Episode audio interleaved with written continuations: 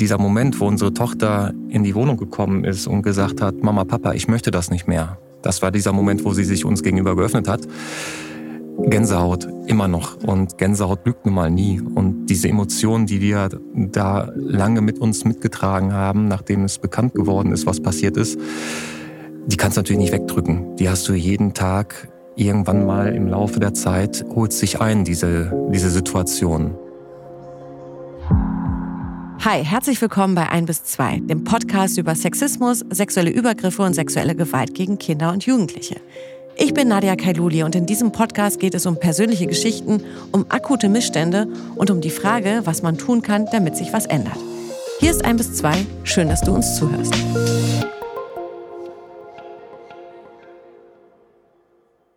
Wir haben hier bei ein bis zwei schon viel darüber gesprochen, was passieren muss, damit sexuelle Gewalt gegen Kinder und Jugendliche effektiver bekämpft werden kann. Wir haben mit Menschen gesprochen, die missbraucht wurden und bei uns ihre Geschichte erzählt haben. Wir haben ausgeleuchtet, was in Sportvereinen an Schutzkonzepten eingeführt werden sollte, an Schulen oder in Kitas. Worüber wir bisher noch nicht geredet haben, wie es Eltern geht, deren Kind sexueller Gewalt ausgesetzt war. Daniel und Christine ist genau das passiert. Ihre Tochter wurde missbraucht und hat sich dann ihren Eltern Gott sei Dank anvertraut. Was Daniel und Christine nach dem Schock getan haben, welche Höhen und Tiefen sie durchlaufen haben und welchen Weg sie gefunden haben, um damit umzugehen, das erzählen sie mir heute. Ich freue mich sehr, dass sie bei uns sind. Christine und Daniel, herzlich willkommen bei 1 bis 2. Vielen Dank für die Einladung. Ja, schön hier zu sein. Dankeschön. Ja, wir freuen uns. Ich habe das heute Morgen so zu meinen Kolleginnen da draußen gesagt und gesagt, oh, ich freue mich so auf die. Und dann mhm. dachte ich, ist das eigentlich gut zu sagen, weil wir echt über etwas sprechen, was überhaupt gar nicht so erfreulich ist. Wir machen das direkt ganz transparent. Eben eure Tochter hat sexuelle Gewalt erfahren und ihr seid heute hier, um als Eltern mal darüber zu sprechen. Das hatten wir hier noch nie bei ein bis zwei tatsächlich. Ja, du, äh, also mit der Vorfreude, uns ging es ähnlich, mhm. auch wenn das Thema sehr bedrückend ist, über das man spricht. Aber ich glaube, wenn man nicht irgendwie versucht, trotzdem Leichtigkeit in seinen Alltag zu halten, sind die Dinge einfach zu erdrückend. Deswegen schön hier zu sein. Die Vorfreude hatten wir auch. Okay, und cool. ähm, ja, wir sind gespannt, was heute noch so alles passiert. Absolut. Vor allem, ihr seid zusammen hier. Das finde ich so toll. Eben als Eltern, als Paar seid ihr zusammen heute hier zu uns nach Berlin gekommen. Und eure Tochter weiß auch, dass ihr hier seid. Ganz genau, das weiß sie. Und ohne unsere Tochter wird es den Podcast auch nicht geben oder beziehungsweise ohne ihre Zustimmung. Mhm. Ja. Ihr, du sprichst schon direkt euren Podcast an, denn mhm. da kommen wir später zu, aber hier schon mal ein Cliffhanger, ja. Ihr macht einen eigenen Podcast und der ist eben daraus entstanden, dass ihr erfahren habt, okay, scheiße, uns ist das mhm. passiert, worüber vielleicht Menschen manchmal reden, aber eigentlich tabuisieren und auf einmal ist unsere eigene Familie betroffen.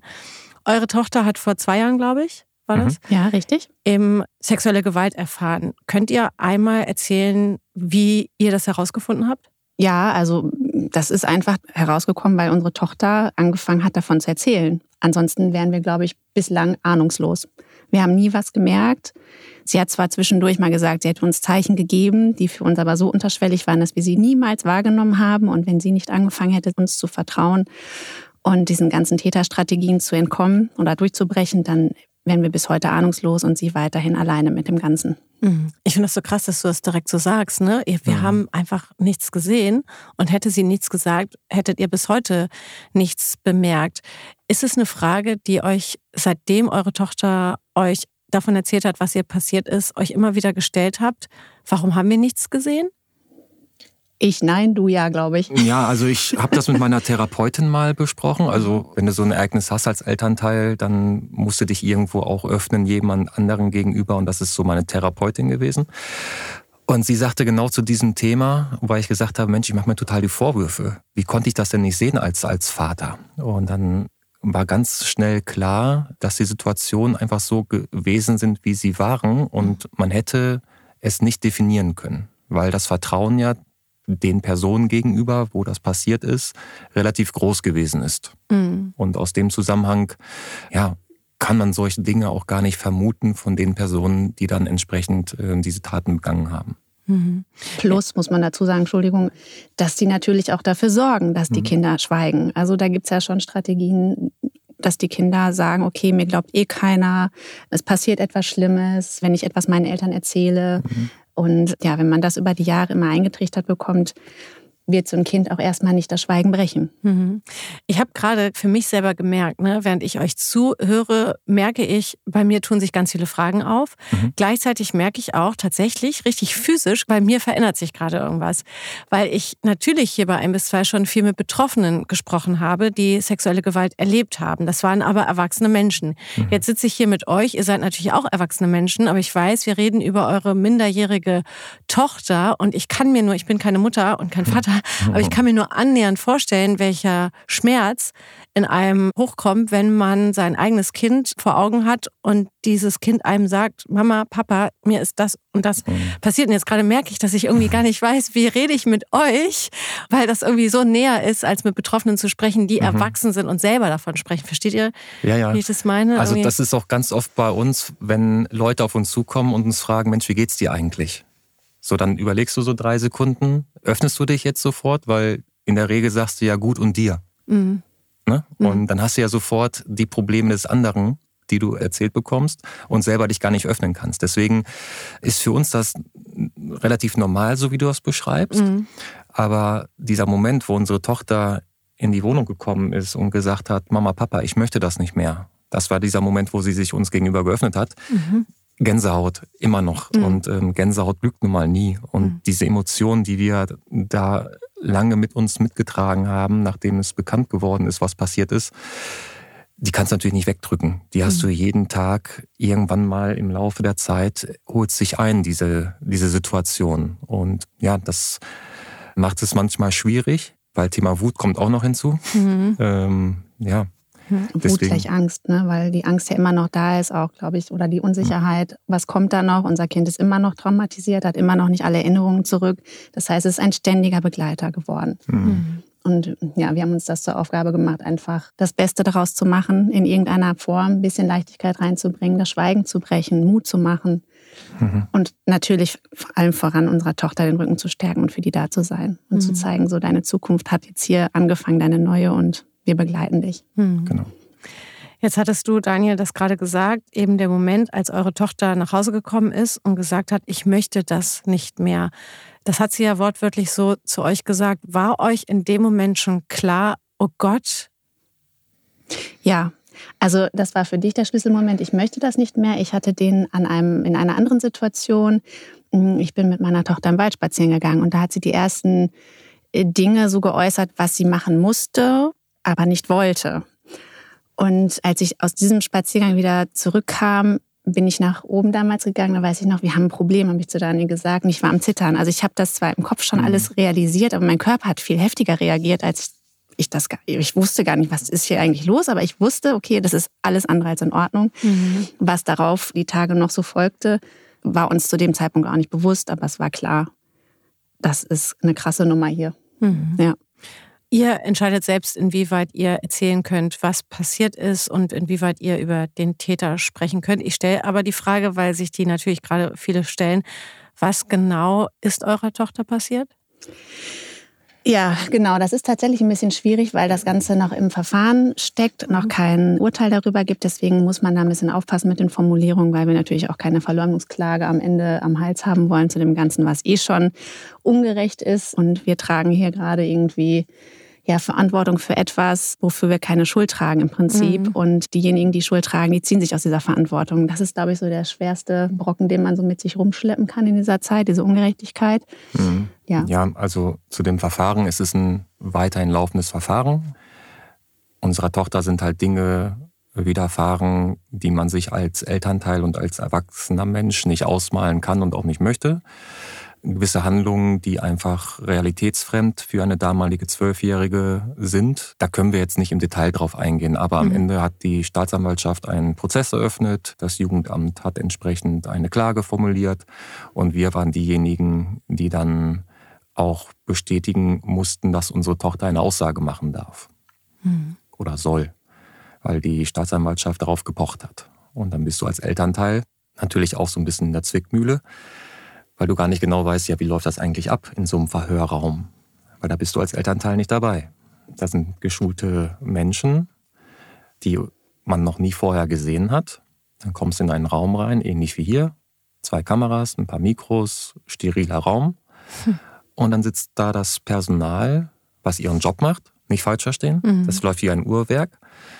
Nur wir als Eltern geben unser Kind unten im Treppenhaus der Kriminalpolizei ab. Und dann wissen wir nicht, was passiert. Ja, ich habe gerade einen richtigen Throwback. Also ja. es ist so ein bisschen wie wenn man sein Kind in einen OP-Saal schickt tatsächlich. Ja. Mhm. Und wir saßen da total angespannt und wann ist die Situation endlich vorbei und wie kommt sie da raus und hm. können wir sie überhaupt auffangen? Wie geht es ihr damit? Was hinterlässt es bei ihr? Ja, das war die eine Situation. Also ihr dürft im Detail gar nicht darüber Nein. sprechen, eben weil es ein laufendes Ermittlungsverfahren ist.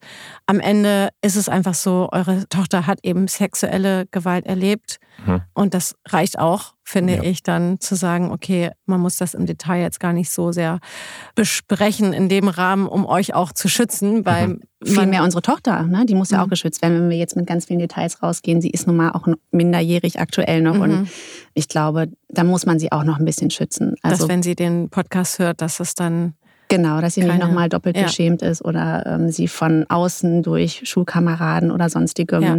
Hate abbekommt. Das wollen wir natürlich auch vermeiden. Von mhm. daher.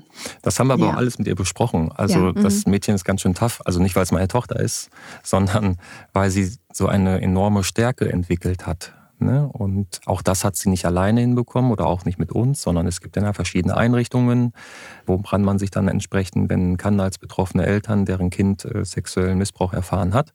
Bei uns war es das Mädchenhaus in Bielefeld, die da sehr, sehr viel Energie reingesteckt haben und ja, neben der Pubertät, die jetzt dabei ist, ist sie sehr, sehr willensstark und entschlossen und weiß genau, was sie will. Und am Ende war es auch ihr Auftrag an uns. Mhm. Ähm, Mensch, Papa, Mama, irgendwie müssen wir aus dieser blöden Situation für andere was Positives gestalten. Mhm. Und das war das, was sie ja, glaube ich, in deine Richtung auch relativ zeitnah gesagt hat. Und dann haben wir den Podcast gemacht, haben mittlerweile einen Verein gegründet, mhm. wo sich betroffene Eltern an uns wenden können, mhm. die ähnliches Leid widerfahren haben. Und dann versuchen wir halt mit unseren Erfahrungen die Dinge zu unterstützen, weil du bist in einem total luftleeren Raum, wenn das passiert. Ich würde gerne nochmal zurückkommen zu mhm. dem Punkt, den du gerade beschrieben hast, ihr gerade beschrieben habt, als eure Tochter eben eine Aussage machen musste. War für euch sofort klar, als ihr erfahren habt, unserer Tochter ist das passiert, wir zeigen an? Oder hattet ihr darüber nachgedacht? Weil das ist ja so dann die nächste Instanz. Mit der Anzeige rollt man das natürlich auch alles auf, was da passiert ist. Mhm. Also auch das muss man sagen, war ein Prozess, ein kleiner Findungsprozess, der zwar relativ schnell ablief, also bei mir glaube ich schneller als bei Daniel, aber man sucht sich erstmal Hilfe, da gibt's die Nummer gegen Kummer, da gibt's äh, den Weißen Ring und sämtliche andere Institutionen, Telefonnummern, die man anrufen kann, um das Problem erstmal zu schildern und einzuordnen. Und natürlich kommt dann Empfehlung von außen, was man dann machen sollte. Auch das ist immer mit Abstimmung mit unserer äh, Tochter passiert. Sie musste nichts machen. Ich habe gesagt, ab jetzt hast du das alles hier in der Hand und du die Macht darüber. Wenn du möchtest, dann gehen wir da und dahin und schildern die Situation. Und erst durch diese Initiative heraus ist halt alles weitere entstanden. Hm. Jetzt, wenn man euch so anschaut, ne, das sage ich mhm. jetzt mal ganz oberflächlich. Ich gucke euch an, hier sitzen zwei gut aussehende, junge, sympathische Menschen. Und in unserer Gesellschaft würde man euch jetzt nicht damit verbildlichen, zu mhm. sagen, da ist äh, Missbrauch passiert in dieser Familie. Jetzt nicht in dieser Familie von der Vater oder von der Mutter, mhm. aber man würde euch nicht damit in Verbindung setzen. Hattet ihr selbst auch den Gedanken, Moment mal, in unserer Familie passiert doch sowas nicht. Wir sind doch davon ganz weit weg von dem, was da draußen so passiert. Ich nicht. Du, ja? Naja, ich glaube, das, was du beschreibst, so geht es ja auch ganz, ganz vielen Menschen, die vielleicht nicht genau hingucken, weil sie denken, bei uns in der Familie ist heile Welt. Mhm. Ne? Und am Ende gibt es ja Statistiken, die beweisen und wo man ja ablesen kann, dass so und so viele Kinder im Schnitt ja leider Opfer von sexuellem Missbrauch werden.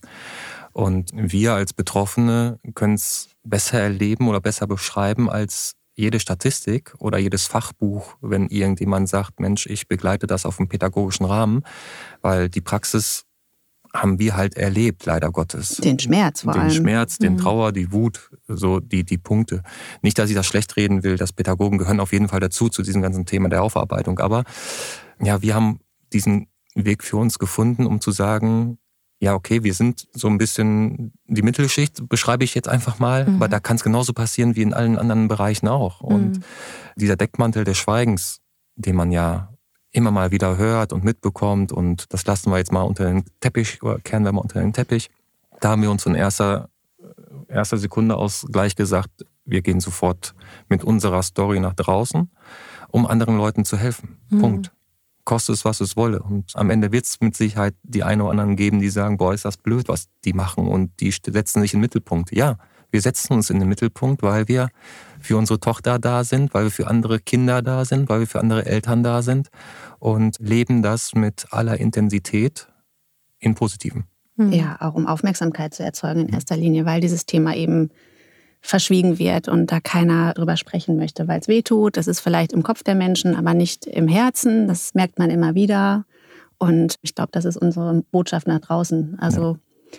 Ja da ist uns die Öffentlichkeit auch total recht, auch wenn wir eigentlich nicht so sind oder ich mhm. zumindest bin überhaupt nicht derjenige, der gerne irgendwie vor den Kameras steht. Aber das ist mir alles in dem Moment so egal, weil ich finde, Hauptsache, jemandem kann man geholfen werden in dem Moment. Wir sind ansprechbar. Man ist nicht alleine. Naja, ist auch und ihr macht halt einfach eine Masse sichtbar. Ne? Ja. Also das ist ja, es ist ja, du hast die Zahlen irgendwie angesprochen. Mhm. Es ist ja vor allem so, ihr seid ja kein Einzelschicksal einer Familie, wo äh, Missbrauch stattgefunden hat an einem Kind, sondern die Zahlen sprechen für sich. Es betrifft eben sehr, sehr viele Kinder und damit sehr, sehr viele Familien. Und damit schafft ihr natürlich auch eine Sichtbarkeit. Und was eure Tochter ja gemacht hat, ist dem Täter dann klarzumachen, ich erzähle es trotzdem Mama und Papa. Genau. Und das ist ja oft die Strategie so, das ist unser Geheimnis, hier wird mhm. nichts verraten, man mhm. glaubt dir sowieso nicht und ihr habt eurer Tochter halt sofort geglaubt, als sie erzählt hat, was da passiert.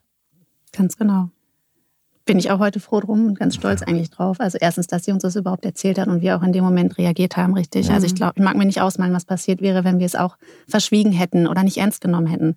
Das eine ist ja zu sagen, alles klar, wir, wir zeigen diesen Menschen an, wir involvieren da unsere Tochter, wir geben ihr, obwohl sie eine Minderjährige ist, das Recht, selbst zu entscheiden, willst du das, willst du das nicht. Ermittlungsverfahren laufen. Das ist das eine. Das sind sozusagen die Akten. Das andere ist ja äh, alltägliches Leben, die Schule, die Nachbarn, die Freunde, auf der Arbeit. Wie seid ihr damit umgegangen? Genauso transparent wie jetzt auch. Also ich glaube, ich konnte auch gar nicht anders, weil für mich dann auch ein Punkt da war, so jetzt, es war natürlich auch Corona vorher, Homeoffice-Situation, also spitzte sich irgendwie alles zu und dann merkte ich, okay, mein Fass läuft hier über. Und ich glaube, genau die Formulierung habe ich sogar im Podcast im ersten genannt. Und ich habe mich bei meinem Arbeitgeber ganz offen und transparent gezeigt und gesagt, äh, sorry, ich, ich kann nicht, ich muss mich jetzt hier um meine Tochter und um mich kümmern, sonst gehe ich unter. Und da hatten wir ja Gott sei Dank Verständnis auf der Seite und hatten auch ja die Möglichkeit, so lange eine Auszeit zu nehmen, wie wir brauchen um erstmal wieder Boden unter den Füßen zu bekommen, um das mhm. einzuordnen, um ja, gefühlstechnisch nicht baden zu gehen. Mhm. sind wir trotzdem. Wir haben ordentlich geschwommen und sind gepaddelt ohne Ende. Aber ich glaube, mit dem jetzigen Stand ja, also, geht es. Also wir sind okay im Moment. Ja. ja. Also ich habe das ein bisschen anders verarbeitet, muss ich ehrlicherweise sagen. Erstmal bist du als Vater natürlich, habe ich ja irgendwann schon mal gesagt, fühlt sich so, ja, als wenn du was verloren hast. So, ne? Du hast nicht den Beschützer sein können. Mhm. Das, was du dir immer geschworen hast, du beschützt deine Familie als Ehemann und du beschützt deine Kinder als Vater. Und ich habe mich dann in ganz, ganz viel Arbeit gestürzt, bin ganz viel laufen gegangen, habe immer versucht, so einen Halbmarathon zu laufen, dreimal die Woche mindestens und habe das dann so versucht, nicht zu verdrängen, aber es war für mich so die Aufarbeitung, die ich in dem Moment brauchte. Und natürlich so Rückbetrachtung dazu war es der falsche Weg. Ne? Also ich hätte mich viel intensiver hm, mit mir auseinandersetzen müssen, mit der Situation auseinandersetzen. Nicht, dass ich mich darum nicht gekümmert habe, um Gottes Willen, aber ich habe mich nicht so weit geöffnet, wie es vielleicht hätte sein sollen zu dem Zeitpunkt. Und das sind die Dinge, die du halt nicht abrufen kannst, mhm. sondern das ist eine Situation, da bist du erstmal weggekickt und musst ja. gucken, wie du klarkommst. Da läuft vieles unbewusst oder im Unterbewusstsein ja. und automatisch. Ja. Und man muss auf fairerweise sagen, du warst auch nicht 100 Prozent sofort für unsere Tochter da.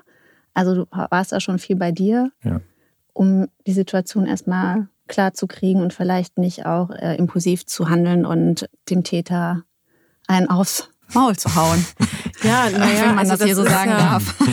Also hier wirklich alles, Haus raus. Ähm, aber ähm, das ist eben das, ich meine, also seitdem ich diesen Podcast mache, habe ich ja auch, ich habe auch Freunde, die Eltern sind und wenn man Mhm. mit denen spricht, ist oft so, nee, will ich gar nicht drüber Mhm. reden oder Mhm. bei uns nicht.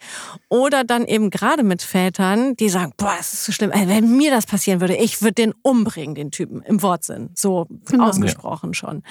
Nun habe ich jetzt hier einen Vater sitzen, ja, wo die Tochter gesagt hat, der hat mir was angetan. Und da fragt man sich jetzt natürlich schon, will man da nicht direkt dahin laufen und den packen und sagen, hier, ich mach dich fertig. Ganz, ganz oft kamen diese Gedanken. Mhm. Am Ende war es aber so, dass man dann bei sich gewesen ist und hat abgespielt, welche Reaktionen können dann darauf folgen. Am Ende bist du der Täter und hast Mhm. andere Probleme und bist dann noch weniger für deine Familie da. Mhm. Und in dem Zusammenhang haben wir beide uns sehr, sehr oft miteinander beschäftigt. Wenn der eine Wut in sich hatte, hat es manchmal schon gereicht, in den Arm genommen zu werden, ein Gespräch zu führen, eine Runde spazieren zu gehen, in den Wald zu gehen, einfach mal rumzuschreien. Sorry, auch das ist passiert. Weil du irgendwo hin musst mit deinen Gefühlen. Hm. Und wie gesagt, ich war viel joggen. Ja, da habe ich so viel Power gelassen. Aber auch meine Frau hat zu der Zeit dann ganz oft, wenn sie gesehen hat, Mensch, da kocht gerade die Wut hoch, den richtigen Kanal gefunden. Und andersrum, glaube ich, genauso zu sagen, Mensch, A, wir kriegen das hin Hm. und B, wir sind auf einem guten Weg, weil es ist schon öffentlich geworden. Sprich, unsere Tochter hat die, den Mut gehabt, sich zu öffnen. Mhm. Und ähm, ja, das war ja so das Löwenherz einer Mama, hast du mal gesagt in einer Folge. Mhm. Äh, das ist sofort angeschlagen. Und ähm, ja, der, das Vaterdasein natürlich auch. Und so wie du es beschrieben hast, natürlich müsste es andere Handhabung haben. Mhm. Aber wir leben in, einer, in einem Rechtsstaat und da gilt es auch, gewisse Dinge einzuhalten. Leider. Ja. In dem Fall. Ja, ja, naja, absolut.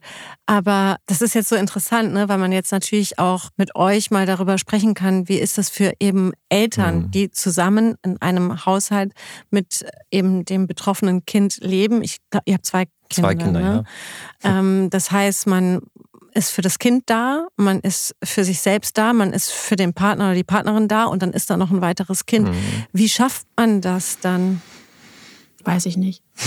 Habe ich auch keine Antwort drauf. Ich glaube, das ist einfach mitgegeben und in einem. Und ich glaube, da geht auch jeder anders mit um. Und das heißt auch nicht, dass der Weg, den wir gehen, der richtige ist. Für uns ist er der richtige, aber Mhm. nicht vielleicht für die Masse. Ähm, kann ich nicht sagen. Ich, nee, weiß ich Der keine Alltag Antwort geht halt weiter, ja, ne? Genau. Also es bleibt ja jetzt nicht die Welt stehen, ne? sondern ja, das ist passiert. Ja. Und du musst irgendwie die Klarheit in den Kopf kriegen. Das Leben geht aber trotzdem weiter, weil du hast noch eine zweite Tochter. Und ähm, dieser Begriff Trauerpfütze fand ich ganz, ganz lustig, als ich letztens gelesen habe in dem Zusammenhang. Du bist am Trauern, ja, und bist am Weinen. Sondern kommt ein kleines Kind rein, was ja auch dazu gehört. Und dann musst du in dieser Pfütze gefühlt spielen, so wie es Kinder ja auch tun. Ne? Und das war für mich so, kriege ich mir Gänsehaut, das war für mich so, so klar, dass wir das diese ganze Zeit eigentlich gemacht haben. Wir standen in so einer weinenden Pfütze jeden Tag und mussten trotzdem irgendwie damit klarkommen und das Positive sehen. Und wir sind jetzt, ich bin Anfang 40, Christine wird 40 und wir haben noch so viel Leben vor uns Mhm. und wir können das ja nicht auch einfach hinter uns lassen. Und das wäre auch das fatale Zeichen unserer Tochter gegenüber, weil die ist ja noch jünger als wir und hat dann noch mehr Leben vor sich. Und da gilt es zu sagen, genieß das Leben, was kommt. Mhm. Das, was gewesen ist, war halt so, gehört zu unserer Geschichte dazu. Und ähm, jedes Kapitel in dieser Geschichte, die da entstanden ist, versuchen wir, soweit es geht, auszulöschen. Aber das, was jetzt noch kommt an Zeit, das ist ja das Schöne für sie Mhm. und für uns. Und daran ziehen wir uns hoch. Ja. Habt ihr auch Angst vor der Zeit, vor der Zukunft? Nein. Gar nicht? Nein, absolut nein. Also natürlich wissen wir, weil haben wir ja schon erwähnt, unsere Tochter noch einiges an Erinnerungen verdrängt hat, dass da noch mal was auf uns zukommt. Aber ich glaube, wir sind inzwischen wieder stark genug, um ja dem dann entgegenzutreten. Und für mich ist auch wichtig, also für mich persönlich, dem Täter nicht weiter die Macht über unsere Emotionen und Gefühle zu geben. Mhm. Also wo kommen wir denn dahin, wenn die Opfer weiter schweigen und die Mhm. Täter einfach weitermachen können? Also das kommt für mich null in Frage. Also da Mhm. kämpfe ich bis aufs Blut und irgendwann wird auch alles gut. Mhm. Also ja, Die Zukunft soll pink sein, so haben wir es mal gesagt Ja. in unserem Podcast. Das ist Mhm. eines so unserer Mottos und Peter Fox begleitet uns dann. und ja, alles wird gut, mein Kind. Mhm. Euer Kind, sie ist jetzt 14, 15, Pubertät, das allein ist ja schon eine Herausforderung für viele Eltern dann, ja, wenn, äh, wenn die Kinder eben älter werden und auch der Charakter sich nochmal Hm. verändert. Was würdet ihr sagen, was, was ist für euch gerade so der, ich will nicht sagen der richtige Weg, aber der wichtige Weg, irgendwie zu gucken, eine gewisse Normalität zu Hause zu leben, ja, aber gleichzeitig immer irgendwo präsent zu haben, dass ihr eben eine Tochter habt, der äh, Missbrauch widerfahren ist und das ja in ihrer Entwicklung irgendwie immer Mhm. weiter eine Rolle spielt. Wie geht ihr damit um? Holt ihr euch da Hilfe? Habt ihr für euch einen Weg gefunden? Wie geht's eurer anderen Tochter damit? Das ist ja Also, auch ein Thema. Mm, Ich glaube, da ist einfach die Antwort ganz klar, in Kontakt bleiben, regelmäßig drüber reden, wie geht es dir heute und das auch wirklich so meinen und nicht einfach als Floskel daher sagen, sondern wirklich fragen, wie geht es dir? Was hast du heute für ein Gefühl? Möchtest du drüber reden? Also der Alltag geht weiter, hat Nani eben gerade schon gesagt. Und natürlich ist das bei unserer pubertierenden Tochter gerade nicht so präsent, das ganze Thema. Äh, Die hat natürlich auch andere Themen im Kopf. Und das ist vielleicht auch gerade genau ganz gut so. Mhm. Und trotzdem bleiben wir im Kontakt und versuchen irgendwie ihr das Gefühl immer jeden Tag zu vermitteln, du kannst jederzeit zu uns kommen, du bist geliebt. Wir glauben dir alles, was du uns erstmal sagst und wir können über alles reden. Ich muss gerade so schmunzeln, weil mich gerade so zwei, drei Erinnerungen einholen, wie ich darauf reagiere, dass sie jetzt gerade in der Pubertät steckt und dann halt diese Geschichte mit sich trägt. Und so ein bauchfreies Top war für mich immer total so, oh Gott, ne? Mhm. Jetzt kommt vielleicht wieder ein Blick oder wieder irgendeiner, der sagt, oh, ne? Mhm. Und da hatte ich schon echt das Problem mit eine Zeit lang. Oder äh, man schminkt sich auf einmal. Ne? Und dann denkst du, oh Mann, jetzt denken die, die ist schon 18. Ne? Und wie wird die denn angesprochen dann auf einmal? Da hast du natürlich Szenarien im Kopf. Als Papa dann, äh, wo du sagst, wow, ähm, da holte ich gerade nochmal viel ein. Und auch das bespreche ich mit meiner Therapeutin. Mhm. Also, weil es mir einfach eine Zeit lang nicht gut damit ging. Und die Dinge müssen einfach besprochen werden, sonst gehst du selber halt komplett kaputt. Und ähm, ja, viele Themen, also dr- drumherum passieren dann schon. Ne? Und ja, was soll man sagen? Die Mhm. Emotionen, die man morgens hat, die man mittags und abends hat, die sind halt da und echt. Gefühle sowieso. Und ich würde jetzt lügen, wenn ich sagen würde, das interessiert mich aktuell nicht. Ne? Und ja, ich gucke da schon ein bisschen hin, muss ich ehrlicherweise sagen. Aber ich glaube, die Väter unter uns, die verstehen das, was ich meine. Ähm, jetzt sitzt ihr hier als Ehepaar, ja, und man kann durchaus schon sagen, dass Familien daran zerbrochen sind, Mhm. weil sie eben nicht den Weg gefunden haben, da gemeinsam irgendwie einen Weg zu finden. Was würdet ihr sagen, was hat euch geholfen, dass ihr heute hier zusammensitzt und eben nicht auch als Partner daran zerbrochen seid und euch dann nicht verloren habt, sondern eben zusammengeblieben seid? Sprechen, miteinander reden. Ich glaube, der Verein hat uns auch ein bisschen geholfen. Das ist eine super Frage eigentlich. Danke. Nicht eigentlich, sondern ja, das ist ja. eine super Frage. Weil so ehrlich habe ich das noch gar nicht für mich so bewertet, weil der Alltag einfach so stabil bei uns war. Ne? Trotz der Situation und ähm, wir konnten uns total aufeinander verlassen. Und Christine hat da unheimlich viel Energie reingesteckt, mich auch mitzunehmen. Ne? So nach dem Motto, ja, jetzt hat die mal gerade eine Phase, lass die mal gerade in Ruhe, weil die verarbeitet gerade vielleicht ein Thema für sich, wo du ja im Alltag gar nicht drauf kommst, ach ja, da war ja noch was. Ne? Und in dem Zusammenhang hat Christine da viel gemacht, dass man dieses Gesamtgefüge auch als, als Ehepaar beisammenhält. Mhm. Ja, man darf es aber auch nicht kleinreden. Also Ja. natürlich macht das auch was mit einer Partnerschaft. Natürlich hat man auch Reibungen und ich glaube, da muss man auch gegenseitig Verständnis füreinander aufbringen, dass Mhm. gewisse Dinge einfach dann auch mal hochkochen. Man darf es dann auch in dem Moment nicht persönlich nehmen, würde ich sagen. Was einfach schade ist und deswegen sitzen wir vielleicht auch hier, Ja. dass da so wenig Unterstützung von außen kommt. Also ist, da ist kein Pädagoge oder kein Psychologe in dem Sinne, der sagt, okay, wir beraten euch jetzt als Paar in dem Ja. Bereich oder als Eltern. Oder natürlich gibt es Anlaufstellen, gar keine Frage. Ist auch gut, dass es die gibt, ohne Zweifel. Aber ich glaube, es gibt noch zu wenig. Mhm. Und es ist dann auch nicht so schnell greifbar, wie man es dann in dem Moment akut bräuchte. Mhm. Ja. Und du hast ja tatsächlich sehr, sehr schnell Anlaufstellen irgendwie kontaktiert. Ne? Genau. Also ich meine, das ist ja auch das, dass du sofort wusstest, Moment mal, ich muss mhm. da jetzt erstmal gucken, wo können wir hier anrufen und uns beraten lassen von Menschen, die sich damit auskennen. Mhm. Äh, aber darüber hinaus, eben, es gibt jetzt nicht die Paarberatung für betroffene Eltern, wo Kinder sexuellen Missbrauch erlebt haben. Korrekt. Ja, gibt das es gibt es nicht. Auch direkt danach. Natürlich hat man halt diese Anlaufstellen, aber einen längeren Prozess, also im Prozess wird man dadurch nicht weiter begleitet. Also Nein. da gibt es dann niemand, der sagt, okay, Sie sind jetzt erstmal ein Jahr bei mir in der Obhut und wir helfen Ihnen dabei, irgendwie das Ganze für genau. sich zu verarbeiten. Mhm. Ruft mich an, wenn das ist, wenn es euch nicht gibt gut es geht. Nicht. Gibt's ja, nicht. und jetzt reden wir da so drüber, aber ich kann mir das wirklich nur minimal einfach nur vorstellen. Also allein als ich mich jetzt darauf vorbereitet habe, dass ihr heute bei uns seid, ich lag gestern Nacht wirklich im Bett und bin so wach geworden, weil ich seit langem mal wieder so eine Geschichte irgendwie gelesen habe. Ich habe ja dann meine Papiere und lese mhm. mich da so ein Jahr zur mhm. Vorbereitung auf das Gespräch. Und dann bin ich wirklich so nachts wach geworden und dachte so, fuck.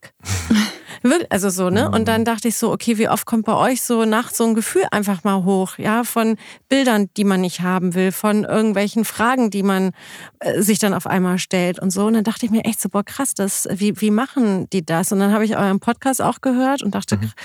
irgendwie cool, die gehen damit so an die Öffentlichkeit und sind so für alle hörbar. Aber dann dachte ich auch so, wie viele, die es dann wieder besser wissen, ja. machen euch dann wieder einen neuen Ballast, so nach dem Motto, also das ist doch was, das bleibt doch in der Familie, muss man das jetzt so öffentlich machen oder so. Ich weiß nicht, erlebt ihr sowas oder?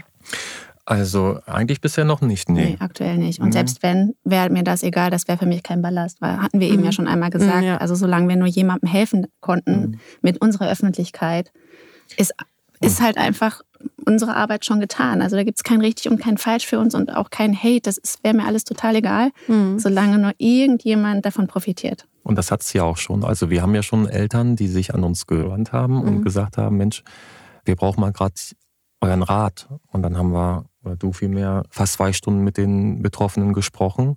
Und allein das hat uns schon gezeigt, es ist richtig, dass wir das machen, wie wir es machen. Mhm. Und wir konnten den Betroffenen helfen. Und das tut gut. Ne? Wir investieren natürlich viel in die Gesellschaft hinein mit dem, was wir, äh, was wir erzählen und was wir machen in unserem Verein und drumherum.